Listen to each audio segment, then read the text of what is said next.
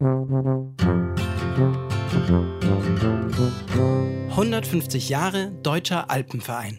Hallo zu 150, eurem Bergpodcast. Wir sind mittendrin in der Geschichte des Alpenvereins. In der vergangenen Folge haben wir zurückgeblickt, wie es überhaupt zur Gründung des Deutschen Alpenvereins kam, wer daran beteiligt war und was der Verein in den Anfangsjahren alles geleistet hat. Unterbrochen haben wir beim Ersten Weltkrieg und dieses Mal geht es nun um die Zeit zwischen den zwei Weltkriegen. Nicht der schönste Teil der Alpenvereinsgeschichte. Sind doch viele Jahre geprägt vom Antisemitismus. Aber hört selbst. Das Jahr 1918. Mit dem Waffenstillstand im November sind die Kämpfe beendet. Der Frieden wird aber erst 1919 besiegelt. Nur unter Protest unterschreibt Deutschland den Friedensvertrag von Versailles und erkennt damit die Kriegsschuld an. Im Vertrag von Saint-Germain wird Österreich der Anschluss an Deutschland untersagt, der Staatsname Deutsch-Österreich wird verboten. Der DUÖAV, der Deutsche und Österreichische Alpenverein, bleibt bestehen. 1919 ist gleichzeitig Jubiläumsjahr. 50 Jahre zuvor wurde der DAV in München gegründet. Aber der Krieg hinterlässt natürlich auch im Alpenverein Spuren. Die Sektionen in der Tschechoslowakei werden selbstständige alpine Vereine, Wege sind vernachlässigt worden und die Vereinszeitschrift erscheint verspätet. Nach dem Ersten Weltkrieg kommt es zu einem regelrechten Ansturm auf die Berge. Die Zahl der Mitglieder im Alpenverein verdreifacht sich innerhalb weniger Jahre. Die Hütten sind überfüllt. Bei den Debatten im Verein stehen sich bergsteigerische und touristische Interessen gegenüber. 1919 wird in den Nürnberger Leitsätzen festgehalten, dass die Kernaufgabe des Alpenvereins die Ausübung, Ausbildung und Förderung des Bergsteigens ist. Künftige Hütten sollen nur bergsteigerischen Interessen dienen, überflüssiger Komfort wird abgelehnt. Denn es geht den Bergfreunden vor allem um eins, die Ruhe, die Ursprünglichkeit und den ungestörten Naturgenuss in den Alpen zu bewahren und die hochalpinen Regionen den Bergsteigern vorzubehalten. Interne Auseinandersetzungen dieser Art prägen die Stimmung im Alpenverein in den 1920er Jahren. Sollen neue Hütten und Wege gebaut werden, die Alpen weiter erschlossen werden, sollen Bergbahnen gebaut werden. Das sind einige der umkämpften Themen. Werden 1922 noch Hütten ausgebaut, um dem Massenandrang gerecht zu werden, verfassen die Alpinisten ein Jahr später die strengen Tölzer Richtlinien. Hütten und Wege sollen zunächst eigentlich gar nicht mehr neu gebaut werden dürfen. Außerdem soll alles möglichst einfach sein, die Bewirtschaftung der Hütten und die Schlaflager. Die Vorgaben aus Bad Tölz werden kurze Zeit später aber wieder etwas entschärft. Dennoch, all diese Diskussionen sensibilisieren den Alpenverein für den Naturschutz. Speziell die Regionen oberhalb der Baumgrenze will man schützen.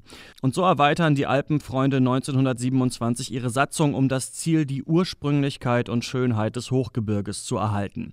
Außerdem nehmen sie die Förderung des Bergsteigens und Wanderns sowie die Liebe zur deutschen Heimat und die Jugendarbeit als Vereinszweck in die Satzung auf. Die Zeit zwischen 1918 und 1945 im Alpenverein ist aber natürlich nicht nur durch den Naturschutz und die Jugendförderung geprägt.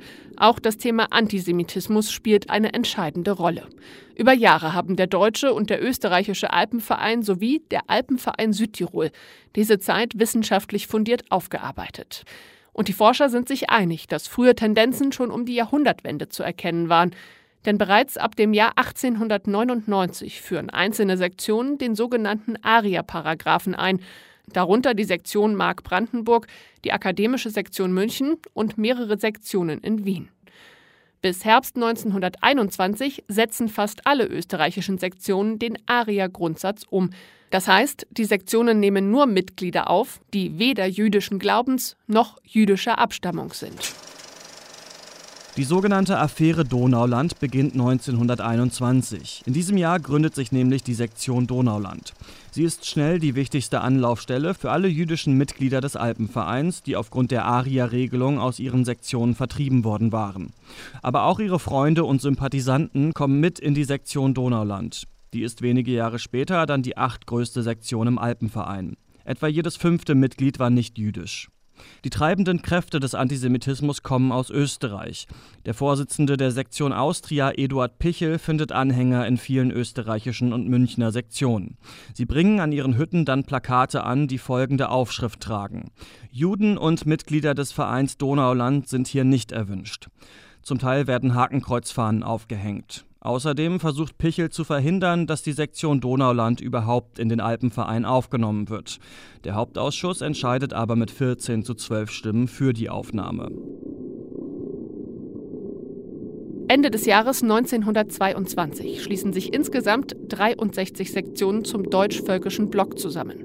Diese antisemitische Organisation umfasst fast alle österreichischen und einige Münchner Sektionen. Nachdem sie ihre Forderungen bei der Hauptversammlung 1923 nicht durchsetzen kann, droht die Organisation bei der nächsten 1924 mit der Spaltung des deutschen und österreichischen Alpenvereins. Um eine solche zu vermeiden, wird der Sektion Donauland das Ultimatum gestellt, bis zum Jahresende aus dem Alpenverein auszutreten. Im Gegenzug muss sich der deutsch-völkische Block verpflichten, acht Jahre lang keinen Antrag auf die Einführung des ARIA-Paragraphen im Gesamtverband zu stellen. Zudem sollen Hakenkreuze und die antisemitische Hetze auf den Hütten verschwinden. Am 14. Dezember 1924 beschließt die außerordentliche Hauptversammlung in München dann, die Sektion Donauland auszuschließen. 1663 Stimmen dafür stehen 190 dagegen gegenüber. Und damit beugt sich die Mehrheit der reichsdeutschen Sektionen den antisemitischen Forderungen des deutschvölkischen Blocks, um die Einheit des Alpenvereins zu retten. Diese ist vielen Sektionen dann doch wichtiger, als die jüdische Sektion Donauland zu schützen oder zumindest zu tolerieren. Der Alpenverein positioniert sich damit als erster großer Sport- und Tourismusverband in Deutschland völkisch und antisemitisch. Neun Jahre später beantragt die Sektion Austria, Juden aus dem Gesamtverband auszuschließen. Es ist das Jahr 1933. Adolf Hitler wird Ende Januar zum Reichskanzler ernannt. Der Hauptausschuss des Alpenvereins lehnt die Forderung, Juden auszuschließen, im Mai 1933 allerdings ab. Stattdessen verfasst er jedoch die nicht öffentliche Empfehlung an die reichsdeutschen Sektionen, bis zu einer endgültigen Regelung dieser Frage keine Juden mehr aufzunehmen. Und nach einem Appell des Reichssportkommissars einen Monat später nehmen die meisten Sektionen keine jüdischen Mitglieder mehr auf, beziehungsweise schließen sie ganz aus. Ende des Jahres 1933 müssen dann alle Sektionen in den neu gegründeten Deutschen Bergsteiger- und Wanderverband eintreten. Damit wird dem Alpenverein ein nationalsozialistischer Verband übergestülpt. Mit den Nürnberger Rassegesetzen verlieren die Juden 1935 ihre staatsbürgerlichen Rechte. Mit Blick auf die Zeit zwischen 1933 und 1938 ist der Alpenverein stets bestrebt, mit der nationalsozialistischen Regierung in Deutschland zusammenzuarbeiten. Und nach der Annexion Österreichs durch das Deutsche Reich im März 1938 wird der Deutsche und Österreichische Alpenverein umbenannt in Deutscher Alpenverein. Andere alpine Vereine müssen dem DRV beitreten oder werden aufgelöst und enteignet. Innsbruck wird ständiger Sitz des DAV und Chef wird der Leiter der österreichischen Landesregierung Arthur Seyß-Inquart.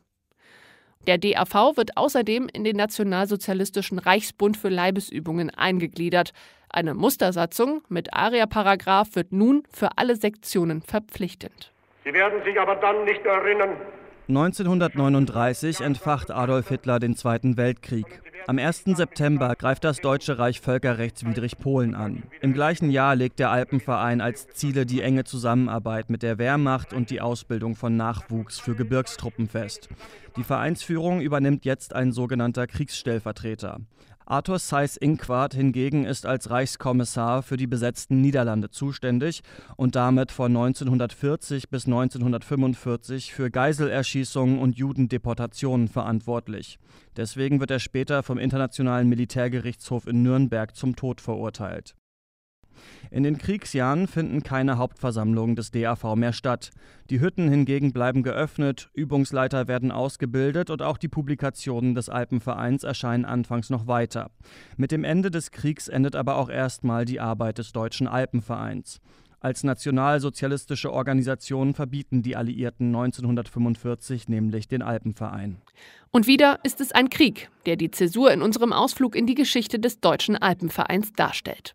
Wie der Alpenverein dann nach 1945 langsam wieder aufgebaut wird und wie sich das Vereinsleben bis heute verändert, das hört ihr dann in der dritten Folge zur Geschichte.